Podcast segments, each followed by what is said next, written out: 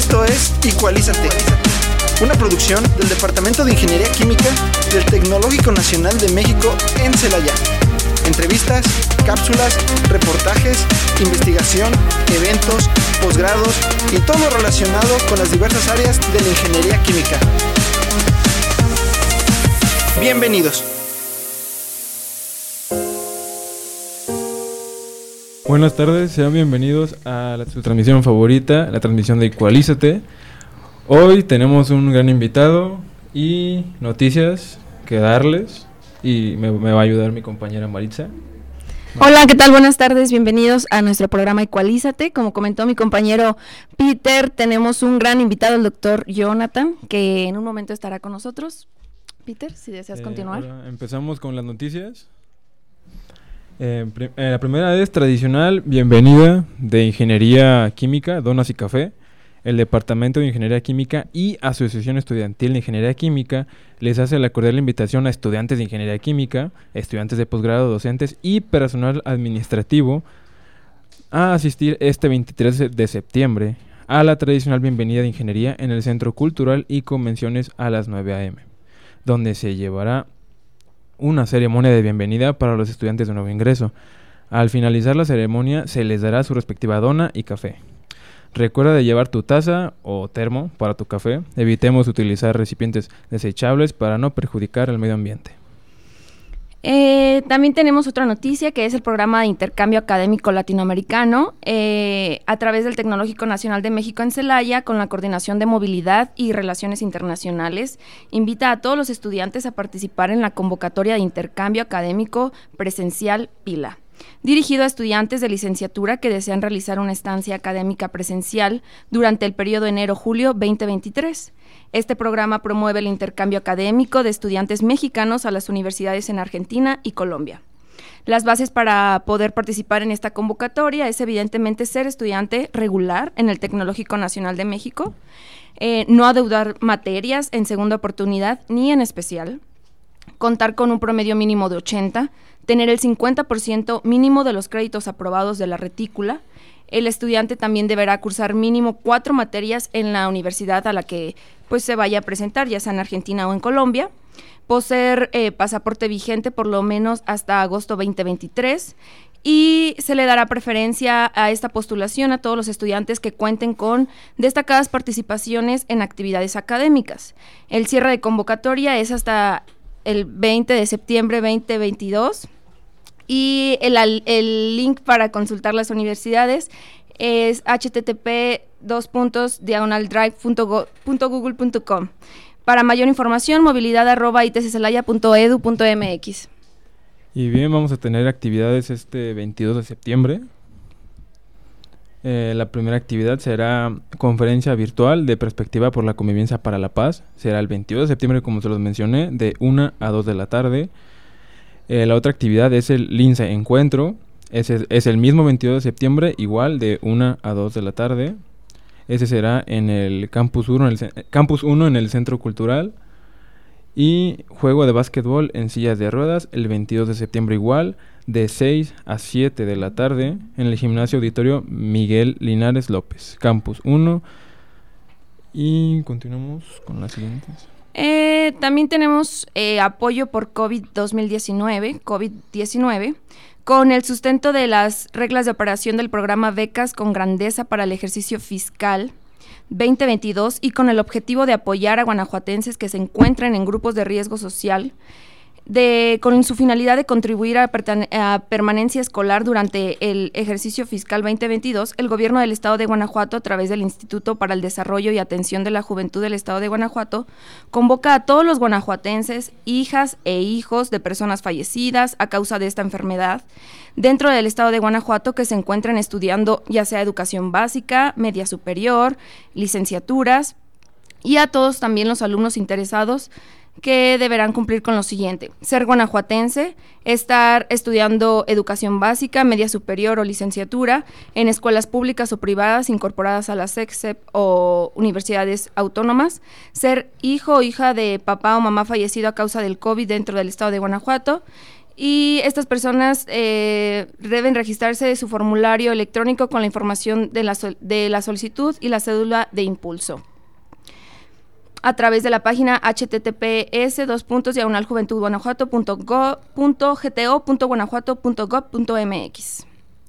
La siguiente noticia es Santander Scholarship Skills. Em, si necesitas dominar Excel, aplica a una de las 10.000 becas disponibles de, de Beca Santander, Excel for All, y aprende con uno de los mejores y más completos cursos del mercado a través de un líder en formación digital como lo es Udemy. Eh, todo sobre esta beca. El curso es 100% online y no tiene coste para, los beneficiarios. No es necesario contar con titulación universitaria ni ser cliente de Banco Santander. Los criterios de elegibilidad son los siguientes. Eh, debes tener 18 años en el momento de aplicar a la beca. Residente en Alemania, Argentina, Brasil, Chile, España, Estados Unidos, México, Polonia, Portugal, Reino Unido o Uruguay. Eh, nivel de idioma, español, inglés o portugués es suficiente para realizar el curso. Los criterios de selección son cumplir con los criterios de elegibilidad y el proceso de selección el aleatorio realizado ante notario. las, inscripciones están abiertas del 28 del 07 del 2022 al 5 de, de octubre del 2022 y la evaluación de solicitudes es el 5 de octubre de este año al 20 de octubre del, mismo año. Y la selección de candidatos es el 20 de octubre, es es el 20 de octubre de este año. Si necesitas adquirir de forma completa y rápida las habilidades necesarias para manejar Excel, este programa de Beca Santander está diseñado para que puedas dominarlo en tiempo récord y aplicarlo en tu día a día, tanto a nivel académico como, como profesional.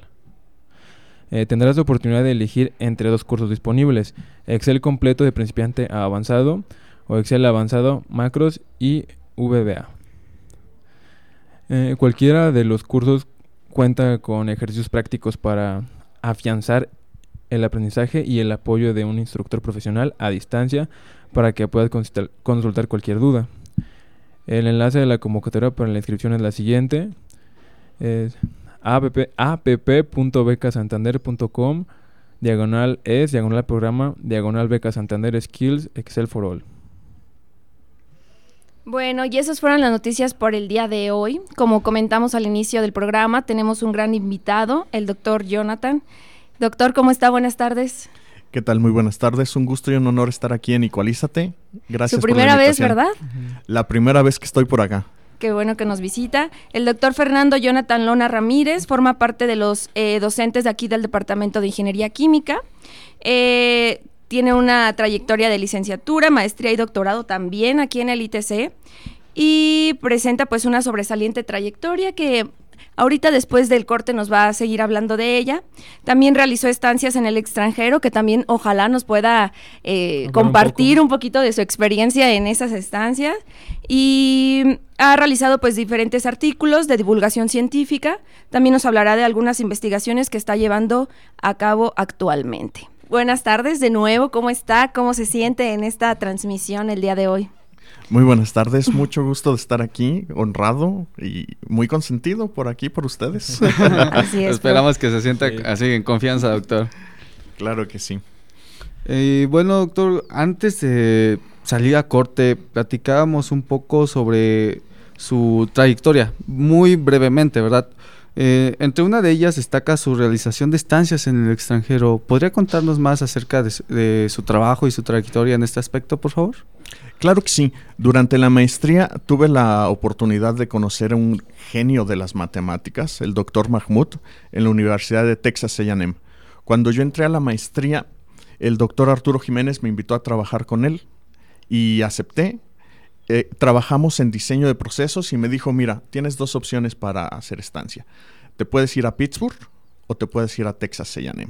Y había varios compañeros de la maestría en Texas, entonces dije, vámonos a Texas conocí a varios compañeros de aquí que estaban haciendo ya la estancia y conocí al doctor Mahmoud. Eh, tomé clase allá con él de oyente y creo que no hay mucha diferencia entre los contenidos que dan en el extranjero que los que damos aquí en el TEC de Celaya. Eso es algo importante resaltar. Los contenidos, los temas son idénticos, las exigencias son muy, muy parecidas.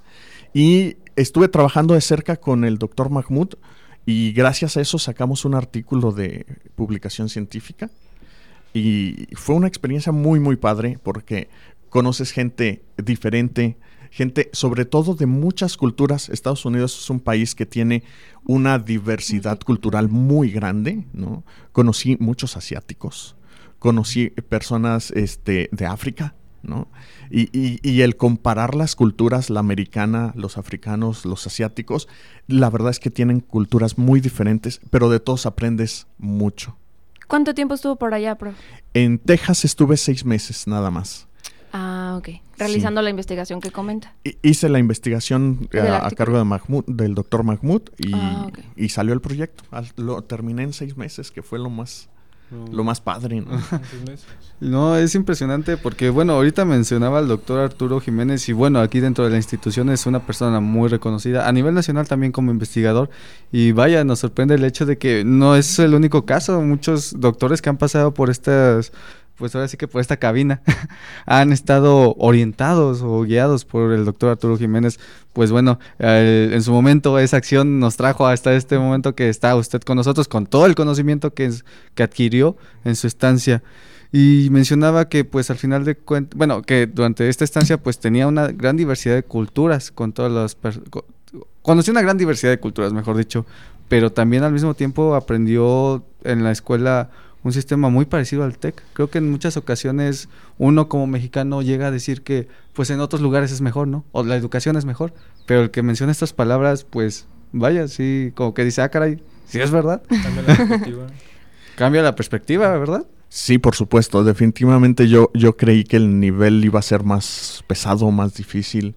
Y, resulta que la misma clase que, que me dio el doctor Arturo Jiménez acá, fue la mismísima clase que yo tuve con el doctor Mahmoud, ¿no? Entonces, eh, eso fue lo que más me llamó la atención de, de, Texas, ¿no?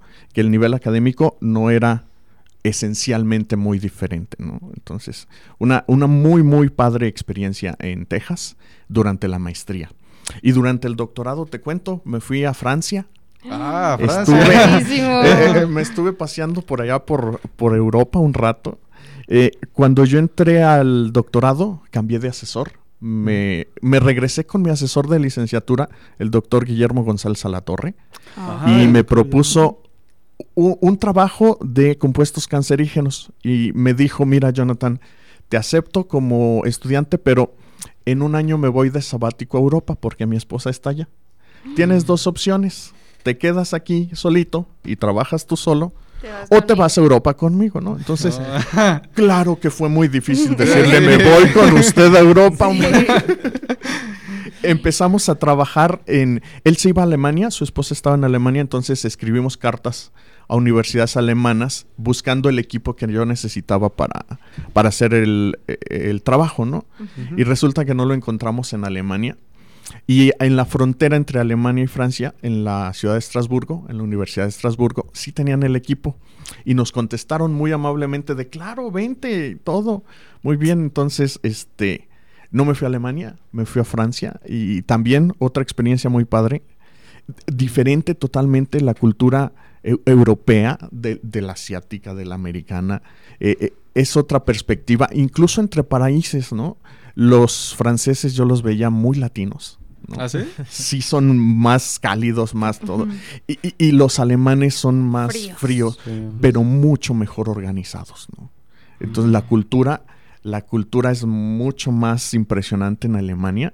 Y, y lo más padre es que estuve en una ciudad donde durante la Segunda Guerra Mundial la mitad de la ciudad estuvo ocupada por alemanes y mm. la otra mitad no tú de caminar por la ciudad ves inmediatamente el cambio en las calles, en la organización, en los edificios, se ve la cultura, el impacto del, alemán en toda la, ciudad, ¿no? Mm. Y te regresas a la parte latina, a la parte francesa, y, y sí se nota la diferencia, ¿no? Es, es, una de las cosas muy padres que, que conocí allá, ¿no? Aparte de que, bueno, pues me pasé con mi asesor en Alemania un rato, un rato en Francia. La verdad es que eh, gracias al posgrado de ingeniería química es que tuve esta oportunidad maravillosa, la aproveché y, y, valió mucho, mucho la pena. ¿Y qué fue lo que más le gustó de estas estancias? O sea, ya sea acá en Estados Unidos o en Francia, ¿qué fue lo que más se lleva, lo que, lo que le gustó más? Dos cosas. El conocimiento académico, claro. aprendí muchísimo y sobre todo el, el, conocimiento cultural, el impacto que tuvo mm cada una de estas culturas en mi forma de ver la vida, en mi forma de dar clase, en mi forma abre de los convivir. ojos, ¿no? O sea, ir a otro sí. mundo es como te abre eh, los ojos, claro. Eh, uh -huh. Es compartir experiencias y, y, aprender de otros y darte cuenta que no todo se hace como uh -huh. tú pensabas, ¿no? Entonces hay un panorama muy amplio de visiones y aprender de esas visiones te enriquece muchísimo. ¿Y en dónde, mm, dónde, por así decirlo, dónde disfrutó más? Eh, en, obviamente, pues puede decir que en Francia, pero en el ámbito académico, es ¿cómo, ¿cómo lo vio? ¿Cuál le gustó un poco más? Académicamente hablando de ambos. Fíjate que en Francia no tuve la oportunidad de tomar clases, porque como fue muy rápido el, el sí te acepto, vente para acá, ya no pude tomar clases en como oyente. Más bien me dediqué directamente Prof, ¿y sabe francés? a la Je ne parle français pas. ¿Qué crees? Yo, yo, no hablo francés y todo fue porque eh, el proyecto original decía vámonos a Alemania. Ah. Ich spreche ein bisschen Deutsch. Ya hablo un poquito de alemán, ¿no? Pero cuando me dicen, pues no hay el equipo, me cambio a Francia, yo no aprendí nada de francés, ¿no? Y me fui con inglés y con alemán, ¿no? E en Francia tuve la suerte de que uno de mis asesores hizo el doctorado en España. Entonces hablaba perfecto español, ¿no? Tenía un acento ah, muy... Okay. O sea, no se le complicó demasiado la, la comunicación. Claro, la, por ese lado no tuve no, problemas, ajá. al menos en la universidad. Ya okay. te salías y ya era complicado, ¿no? Porque a, a, los franceses no les gusta mucho que les hables en inglés. y entonces, pues yo me defendía con el inglés, ¿no? Pero en la universidad, por lo menos, no tuve conflicto. Ya después, el, en el día a día, en estar escuchando el francés a diario, de repente tu, tu inconsciente capta las palabras. Yo me acuerdo que yo entendí que sabía francés o que comprendía un poco de francés. Un día que me fui al mini super a comprar mi despensa de la semana, estoy parado en la fila para pagar y de repente oigo bla bla bla, ja, bla bla bla. Y dije, ah, ok. Abrieron la caja 4, déjame cambio. Y sí, efectivamente era o eso. Sea que, wow, Mi subconsciente sí. ya estaba empezando a asimilar el francés. Sí, ¿no? Inconscientemente lo, lo empezó a, a, entender, por así decirlo. ¿no? Sí, sí, totalmente. Es la mejor manera de, de aprender el idioma, ¿no? Estando ya convivir a diario con él. Hay que irnos todos a Francia. Sí, para aprender francés estaría súper corto. Eh, por favor. Doctor, mencionaba que pues lamentablemente su estancia en Francia fue como así de, ah, caray, vámonos para allá rápido, para el proyecto. Eh, ¿qué, ¿Cuál fue el proyecto que desarrolló en, en esta estancia, vaya? El proyecto era trabajar con un equipo de gases masas, un equipo que es muy avanzado y muy potente para detectar sobre todo compuestos cancerígenos. Nosotros, bueno, el doctor Guillermo González Alatorre había trabajado con bebidas alcohólicas trabajó con cerveza, yo empecé trabajando con leche y cuando me dijeron vámonos a Alemania, a Francia, dijimos, oye, pues los vinos, los vinos franceses son fabulosos, ¿no? Entonces, mm. eh, allá durante la estancia hice un estudio de compuestos cancerígenos en vinos y pues salió productivo y provechoso para mi investigación, debo decir. Eh, no tanto para la sociedad, ¿no? Porque, eh, pues sí, tanto la cerveza, el vino, tristemente para mí el tequila, tienen compuesto cancerígeno de manera natural, ¿no? Entonces, eh, el detalle está en cuidar que no rebasen los límites máximos permitidos. Y a eso se dedicó mi investigación, a verificar que todos los vinos eh, de la región, y no exclusivamente Francia, estudiamos de varias regiones, uh -huh. que estuvieran dentro del rango permitido para que, eh, si es cierto, tu cuerpo es capaz de consumir y procesar de manera natural compuestos cancerígenos, pero si rebasas un cierto límite, aumenta el riesgo de que te dé cáncer, ¿no? Ahorita estoy precisamente trabajando en eso. Uh -huh. Ya no estamos trabajando en vilos, ahora estamos trabajando en comida frita. Están uh -huh. haciendo investigación en papas y salchichas que sabemos que, que tienen sí, claro. compuesto cancerígeno, pero hay una nueva manera de freír las cosas. que Eh, se está promocionando. Freidora de aire. Freidora de aire. La freidora de Ah, aire, ¿no? ya. Recomendada. Ajá. Muy saludable, muy natural, pero no hemos visto el impacto que tiene en la generación de estos compuestos No me diga eso, cancerígenos. que acabo de comprar mi freidora de eh, aire. no te preocupes, yo tengo una en casa también. Pero Entonces- precisamente eso estamos eh, haciendo ahorita. Estamos midiendo el impacto que tiene el freído con aceite tradicional, con freidora de aire, para ver qué le pasa a las nitrosaminas. ¿Verdaderamente es tan saludable como lo dicen? Lo promocionan. ujú. o de verdad estamos generando más, ¿no? Entonces, eh, espero yo que en seis meses, un poquito menos, tengamos la respuesta a esa pregunta, ¿no? Y nos la viene a compartir, por favor, Sí, doctor. por Claro favor. sí, me porque- invitan y No les para- cuento. Sí, no claro. para venderle, yo ya no sé. Si no, para vender mi freidora. Es, que yo no había pensado en eso. Yo no había pensado en. Yo decía, ah, no, no tiene aceite, es muchísimo mejor, pero no había, no había pensado en lo que usted dijo, entonces ya me dio miedo. Ya me dio miedo. Ay, no, sí. Es impresionante, ¿no? El hecho de que pues al- ya se adoptó como esa ide- ideología de "N- esto es más sano, pero realmente No cuando nos han comprobado que sí lo es, ¿verdad? O a lo mejor puede haber estudios, claro, no se descarta, pero eventualmente pues uno como ciudadano creo que en ocasiones está un poco aislado de, de ese conocimiento y bueno, ya con su investigación va a ser un parteaguas aquí dentro de la, del Instituto Tecnológico Sí. que nos va a dar este conocimiento. sí, hay, sobre todo, el, de manera general dicen lo natural es más sano y no necesariamente.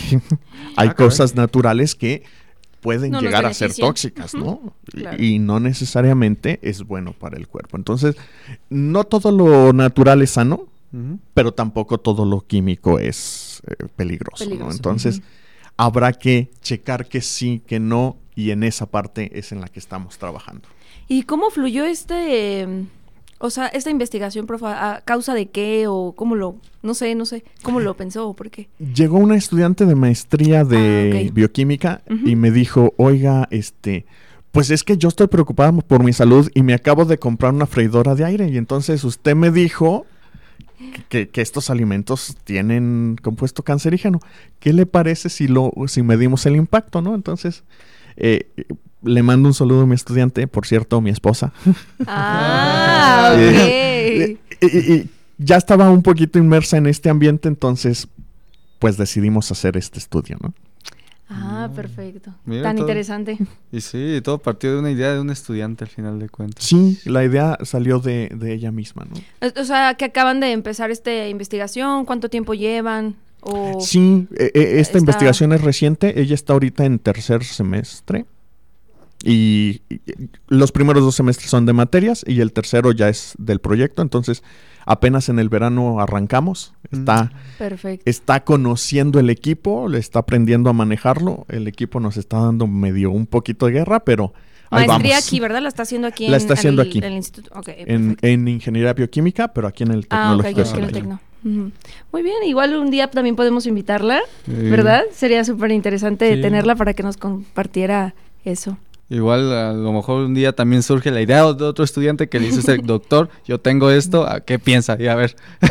Sí, Claro, se- yo estoy abierto a propuestas. Si llegan y, y- y me cuadra la idea, la echamos a andar.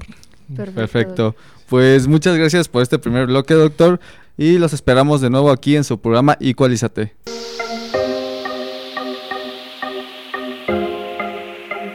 Esto es Ecualízate. Reacciona. Balancea tus sentidos. Ya regresamos.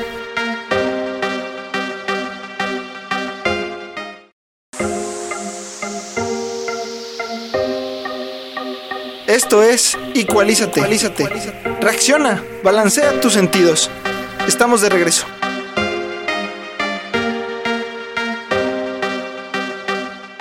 Estamos de regreso en su transmi- transmisión de Equalízate. Estamos aquí con el doctor Jonathan, Jonathan Lona, y pues seguimos con, con las preguntas. Nos había mencionado acerca del acerca del otro del otro proyecto que era integración de propiedades en instrumentación. No sé si nos puede platicar un poquito de de qué trata. Claro que sí. Estoy trabajando con dos proyectos ahorita. El otro es eh, integración de propiedades y energía. Eh, trata sobre todo de corrientes industriales de desperdicio que las industrias normalmente agarran y tiran. Eh, lo que tratamos de hacer es tomar esas corrientes y reutilizarlas dentro del proceso mismo. Prof, para los radioescuchas, ¿a qué se refiere con corrientes? Cor- corrientes de proceso. Imagínate, por ejemplo, eh, eh, estuve trabajando algún tiempo en Uriangato y allá se dedican a hacer ropa, ¿no? Ajá, sí. Entonces, para hacer la ropa colorida y atractiva para el cliente, hay que eh, teñirla, hay que ponerle color. Para ponerle color, el colorante lo ponen en el agua, lo diluyen y eh, le ponen color a la ropa, valga. Eh, de toda el agua que utiliza la industria, aproximadamente entre el 40 y el 50% no se queda en la ropa se desecha. se desecha. Entonces, tengo yo una corriente de agua, un flujo de agua De que viene contaminado y que además lo quieren tirar porque ya no les es útil, lo desperdician. Eh, cuando estaba allá, incluso la platicaba con la de ecología de allá y me dice, hay en Google Maps una zona donde tú puedes ver cómo la industria está tirando el colorante. ¿En serio? Me metí a Google Maps y ves claramente la mancha verde allí, cómo cae al río y se va diluyendo, ¿no? Entonces, e- e- es un tema complicado y difícil. Lo que queremos es, en lugar de que tires esta agua con colorante, reutilízala. Regularla. Ujú. vuélvela a meter a tu proceso, ponle más colorante, ponle un poco de más agua fresca y, y- y no la tires, ¿no? Y de eso trata el proyecto, de ver qué tanto podemos reutilizar y que sobre todo minimice el costo, ¿no? Porque eh, eh, tirar eh, las corrientes, claro que va a ser gratis, mientras eh, ecología no llegue y los multe y, los cierre, lo van a seguir haciendo, pero cuando el gobierno verdaderamente im- eh, imponga multas sobre las industrias, entonces se van a preocupar y van a decir, hay que limpiarla, les va a salir más caro limpiar toda la corriente para después de tirarla que limpiarla y reutilizarla. Entonces, de eso trata el proyecto. Estamos trabajando con corrientes de eh, algunas industrias, una ficticia, otra real, y vemos cómo funciona esta optimización de qué tanto puedo reutilizar, en dónde lo puedo reutilizar, qué tengo que cumplir para que sí se pueda reutilizar, cuáles ya de plano no se pueden reutilizar y se tienen que tirar, etcétera, etcétera. Entonces, es un eh, conjunto de ecuaciones que modelan todo el proceso y el objetivo final es minimizar el costo de operación de la industria. O sea, ustedes en su equipo de trabajo lo que hacen es de un problema, bueno, ya nos platicaba de un problema real o ficticio, trasladan todo eso matemáticamente. Sí, hacemos balances, balances de materia, balances de energía, balances de contaminante y balances de propiedad. Ah, ustedes eh, normalmente en licenciatura ven el balance de masa y balance de componente, ¿no? Los componentes los puedo agrupar y darle el nombre de una propiedad. Por ejemplo, si trae varios componentes tóxicos, entonces la propiedad es la toxicidad, ¿no? Ah. Si trae varios componentes o varias sustancias químicas que le dan color, la propiedad es el color. Y entonces arreglo no solamente sustancia por sustancia, sino En todo en global. Y entonces a la propiedad le llamo color. Y entonces arreglamos el color, arreglamos la toxicidad, arreglamos viscosidad, densidad, eh, demanda química de oxígeno, etcétera, etcétera, ¿no? ¿Y cuál es la parte más complicada que considera el proyecto? ¿Cuál es la parte más, más difícil o que se le puede dificultar un poquito a la hora de realizarlo? Eh, se trabaja con una plataforma de simulación llamada GAMS y el meter las ecuaciones a GAMS eh, tiene su gracia. Eh, eh, eh, como cualquier programación, un error, un punto y coma que te Ajá. faltó, es clásico en programación, ¿no? Entonces, el meter todas las ecuaciones es el primer gran reto. El segundo gran reto es que esas ecuaciones verdaderamente reflejen la realidad que no tengas un mal balance, que un signo mal puesto te, te lleve a un resultado incorrecto. Ya que están bien, ahora sí el programa de GAMS debe no solamente resolverlo, sino además encontrar un óptimo. Es decir, tiene que buscar mínimos o máximos. definidos matemáticamente como la derivada de... Y ya no estoy hablando de dos o tres ecuaciones. Estoy hablando que manejo eh, alrededor de 1200, 1300 ecuaciones Ay, para Dios. modelar un solo sistema, ¿no? Entonces, eh, el trabajar con tantísimas ecuaciones eh, no es trivial, ¿no? Y más si quieres encontrar óptimos, ¿no? Y bueno, sí, como usted dice, la complejidad del- de toda la resolución, de- resolución del sistema, pues es impresionante. Un ser humano se llevaría mucho tiempo haciendo eso. No solo para encontrar el óptimo, para encontrar una solución válida, ¿no? O sea, si es, si es un trabajo que si lo haces a mano, te va a tardar meses en, en encontrar óptimos, ¿no? Hay algo que me llamó la atención. ¿A qué hace referencia con óptimos, máximos, mínimos en este tipo de procesos? Eh, hablábamos de el costo. Yo quiero optimizar a tener un costo mínimo del proceso. Entonces, tú resuelves diciendo, ah, de esta corriente voy a reutilizar la mitad y la otra mitad la tiro. Y calculo el costo.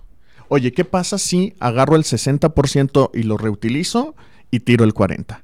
Y calculas otro costo. Entonces vas planteando diferentes escenarios y vas calculando los costos de cada uno. Y vas comparando, este me conviene más, este me conviene menos, por aquí debe estar el óptimo.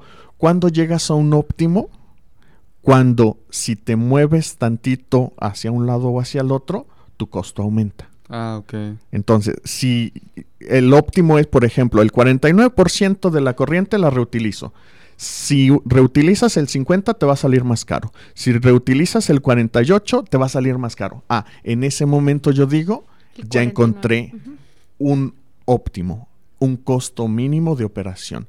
Son, son problemas muy complejos. Les decía, manejamos mil, 1200 ecuaciones no puedo garantizar que ese óptimo sea el más óptimo, porque dentro del modelado puedes tener varios óptimos. Entonces, cuando es una programación demasiado compleja, decimos que es un óptimo local el que encontramos.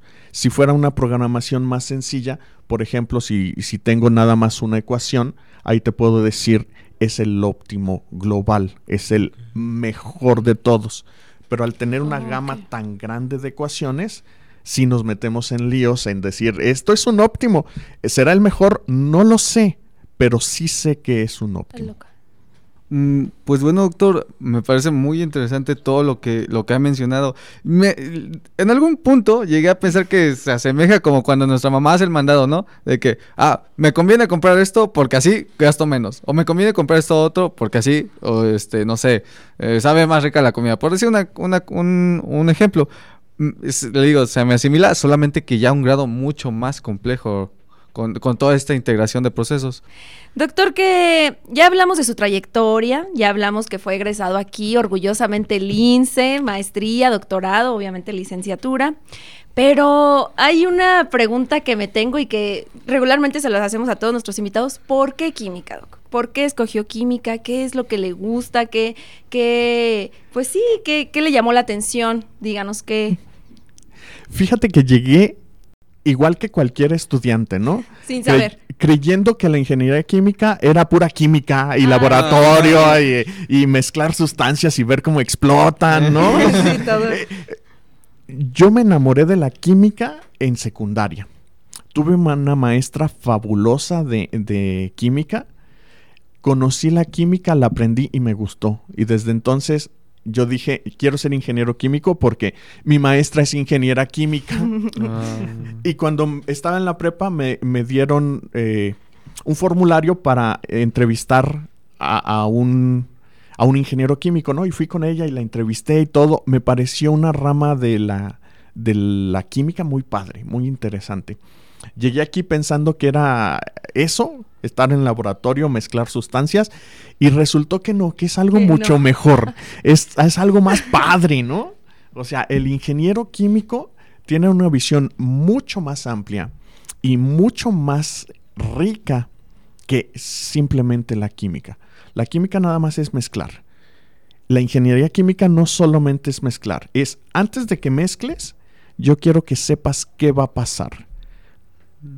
¿Qué, qué es lo que necesitas hacer para que eso haga lo que tú quieras que haga? No solamente vamos a mezclar y vamos a ver qué pasa. No, yo quiero que pase Predecir. esto. Entonces, la ingeniería química, fabulosa. Ok, Doc. Pues, mm, como hemos mencionado, ya estamos en la última parte de, de, esta, tra- de esta tra- ah, de esta transmisión. Lamentablemente ya estamos en la última parte. Y no sé si nos, nos guste hablar de, lo, de la promoción de ingeniería química, de lo que nos había comentado. Claro, eh, eh, el semestre pasado y este semestre estuve a cargo de la promoción de la carrera. Como todas las universidades, el COVID nos ha pegado, en números sobre todo. Hemos tenido eh, una menor demanda y entonces estamos trabajando por eh, recuperar esa cantidad de estudiantes, ¿no? Entonces hay un plan para visitar preparatorias de aquí de Celaya y de a sus alrededores y así como les decía, yo llegué sin saber exactamente qué es la química. Quiero que empiecen a llegar sabiendo, ahora sí, a ciencia cierta, qué es química.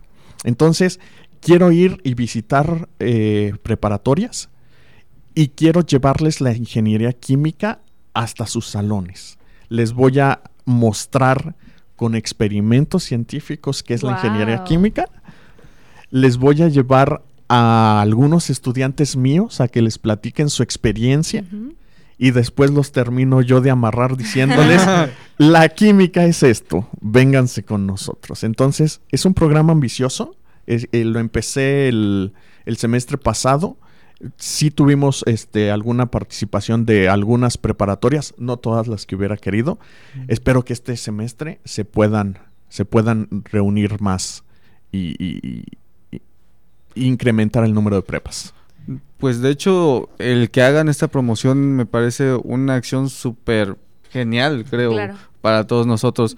Por el hecho de que, pues, en su momento, yo creo que hubo un punto en el que muchos decían, no, pues la ingeniería química ya no es lo, ya no es lo mejor, ¿no? Que ahora es programación, que ahora es ingeniería en sistemas. Y claro, tienen su rama, tienen su enfoque y eh, de verdad son importantes. Pero creo que en este punto, lo hablábamos en Cortes, eh, la ingeniería química está tomando un nuevo rumbo. Antes muchos la relacionaban con la ingeniería química al petróleo, ¿no? A la extracción de petróleo y que al, o al cambio de materias primas a otros productos, pero el día de hoy estamos en algo que se denomina economía circular, eh, vida sustentable, por así decirlo, y creo que este es un nuevo enfoque que estamos tomando con ello. ¿Qué opina al respecto, doctor, de ello?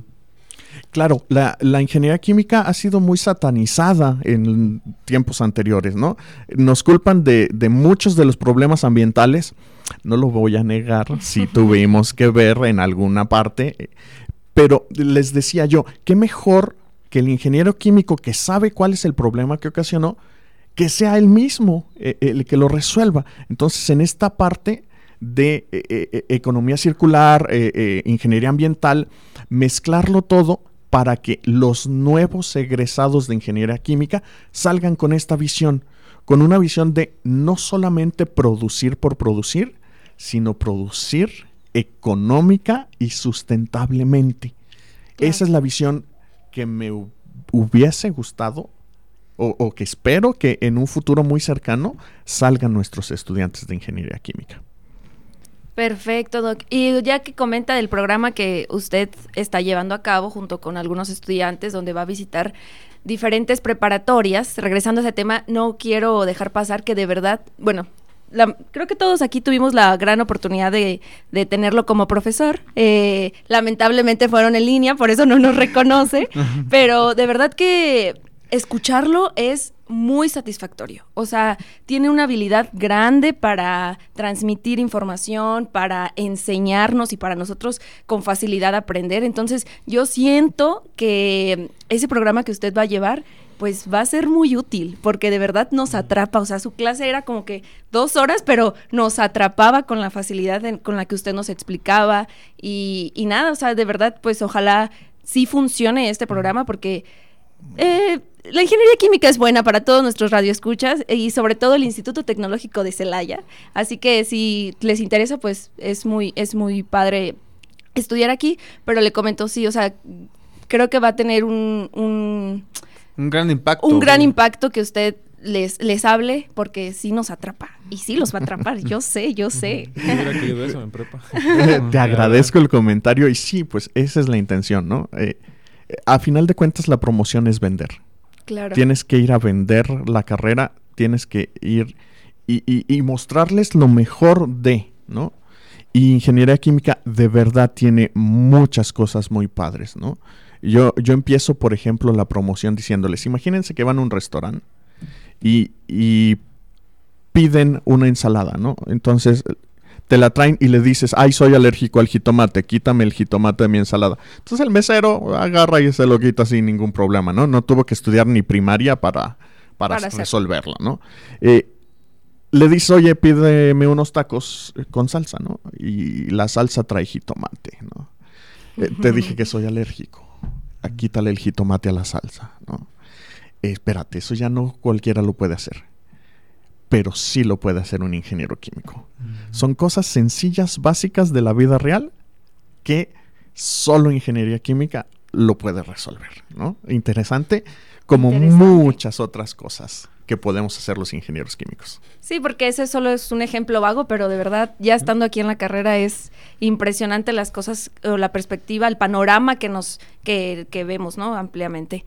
Este, doctor, y ya para último, eh, finalizar, ¿qué, pues, ¿qué, qué le gusta más de, de ser profesor de aquí, de esta institución? Sabemos que se acaba de reincorporar, bueno, se acaba de incorporar recientemente a- al departamento de química, ¿qué, qué, pues sí, ¿qué es lo que le gusta? ¿Qué, qué es lo que más le satisface? Fíjate que desde que era pequeñito me encantaba dar clases. Cuando estuve en sexto de primaria, una vez me dejaron encargado al grupo de primero porque el maestro se iba a hacer el de examen de admisión. Desde ahí agarré fascinación por dar clase. He dado clase en primaria, desde kinder, primaria, secundaria, preparatoria, ahora en universidad. Y creo que lo más padre es la convivencia con los estudiantes. No solamente yo les enseño, cada semestre, cada grupo nuevo que tengo, cada quien me, me deja una enseñanza. Conozco nuevas gentes, conozco nuevas personas, conozco cosas muy nuevas. Entonces, yo creo que es eso, la convivencia y el aprendizaje constante, no solo de mí hacia los alumnos, también de los alumnos hacia mí. Eso es, eso es padrísimo. Perfecto, Doc. Pues fue un placer de verdad haberlo tenido con nosotros. Esperamos posteriormente nos pueda acompañar. Ya sabe que usted es siempre bienvenido en este programa Igualízate. Mis compañeros no sé qué tengan que decir. Pues igual de mi parte, doctor, le agradecemos eh, su visita aquí a nuestra cabina. Y igual, muchísimas gracias a Roxana, atrás de cabina, que nos apoya con el programa. Y pues, ¿qué más? No sé, el, el Esperarlos el próximo Esperarlos. martes. No se pierdan en punto de las 3 de la tarde con un nuevo invitado ¿Y más noticias? y más noticias. claro que sí. Y estén atentos al programa Igualízate, redes sociales y YouTube. Gracias, Doc, por Gracias, acompañarnos. maestro, Que esté muy bien. Muchas gracias por la invitación. Muy buena tarde a todos. Hasta luego. Esto fue Igualízate. Te esperamos el próximo martes a través de XHITC, Radio Tecnológico de Celaya. Una producción orgullosamente lince del Tecnológico Nacional de México en Celaya.